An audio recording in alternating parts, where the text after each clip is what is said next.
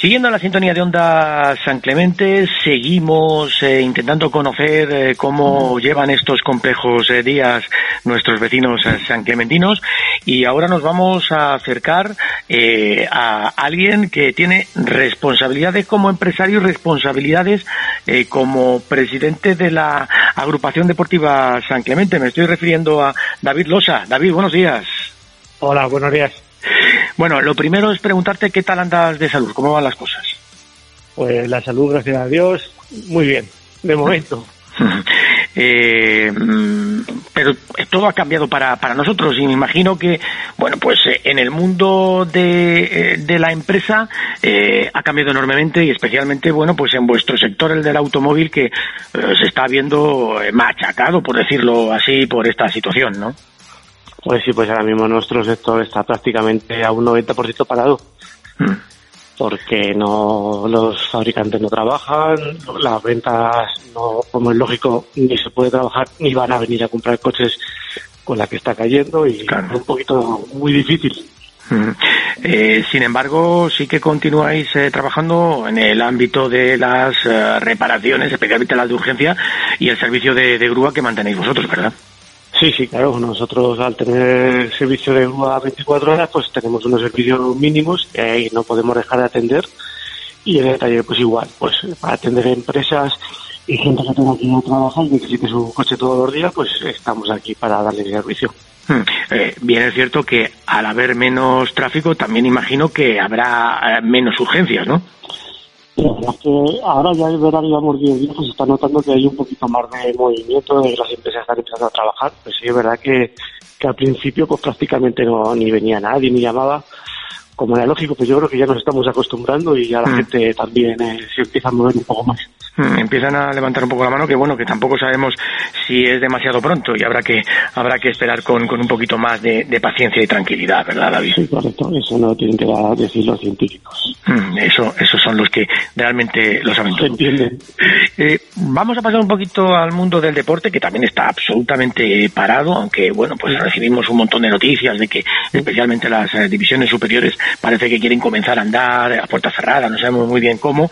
Eh, me imagino que en la grupa también estaréis eh, muy pendientes, alerta de lo que pueda pasar, ¿no? Pues sí, soy en, muchas noticias, unos días no se escuchan unas cosas mejor, otras peor, pero bueno, lo que sí está claro es que yo creo que la, temporada se va a dar por finalizada y no va a continuar. Y no porque para poder continuar tienen que garantizar la salud de todos los jugadores y eso yo creo que hoy en día es muy difícil.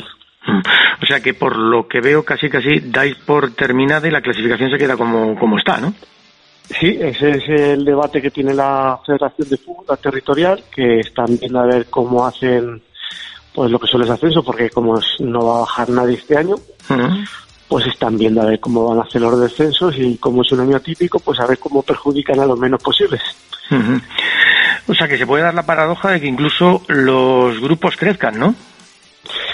Sí, pero yo creo que va a ser a partir, por lo que se escucha, de tercera división. Eh, en, en preferente y autonomía que tampoco están diciéndonos mucho. Todos, mm. si te fijas, si se habla de tercera y segunda B, que si van a hacer un grupo de filial en segunda B, que si van a hacer un grupo de segunda B, que si va a subir una tercera, pues de preferente no, no se escucha nada.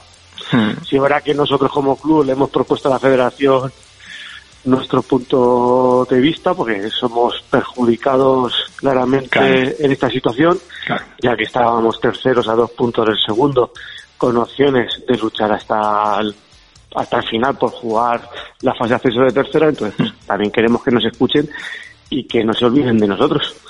Sí, leíamos algún, hace algunas semanas eh, al mister que decía que, bueno, que a él no le importaba jugar en agosto si era necesario. Sí, pero eso es muy difícil. Eso, claro que está, pues nosotros lo que queremos, claro que sí, pero ¿cómo le dices tú a, los equipos que ya les han garantizado que no van a bajar, pues prefieren no jugar y los que están séptimos octavos de la tabla, pues también no tienen que pagar a jugadores, no tienen que pagar viajes, son menos gastos, eh, entonces pues claro. Mm. Han tomado una medida sin consensuar qué van a hacer con los ascensos, entonces ya pues nos agarramos a eso. Mm. O sea que aquí será lo que diga la federación y parece que se cuenta poco con los clubes, ¿no? Eh, bueno, con los pequeños nada prácticamente. Aquí los que mandan son los que dejan dinero. Y, el contacto con, eh, con, los jugadores, el contacto con el míster, imagino que, que todos eh, compartiendo mensajes y, expectantes también, ¿no? Pues sí, pues un poco intranquilo porque estamos haciendo la mejor temporada que ha hecho la agrupación deportiva en preferente. Eh, sí, es verdad que llevamos dos resultados que no nos acompañaban, pero que es normal, después de la temporada llevábamos. Pero bueno, que estábamos con ganas y con fuerza para poder luchar hasta el final. Que esto era, quedaban ocho partidos y esto era muy largo todavía. Y, David, esta situación también eh, va a influir, y creo que enormemente, ¿no?, en los movimientos de jugadores, ¿no? Bueno, va a influir en todo. Va a influir en jugadores, va a influir en los patrocinadores, va a influir mucho en todo, porque ¿no? Eh, todo esto va a cambiar el fútbol mucho. Desde la federación nos dan una fecha para tomar la decisión final y empezar a pensar en la próxima temporada. Mm, todavía no. Ellos, eh, según nos mandaron, nos contestaron al email que nosotros enviamos, es que en unos días nos dirían algo porque estaban esperando a que terminara el plazo de las reclamaciones de tercera, que fue el lunes a las 12. Eran más o menos como que habían terminado la temporada. Y vamos, yo creo que que no creo que tarden mucho mm. en tomar la decisión. No sé si subirá uno de tercera, si subirá dos, no lo sabemos. Mm. Pero a todos perjudica, a Clemente nos perjudica.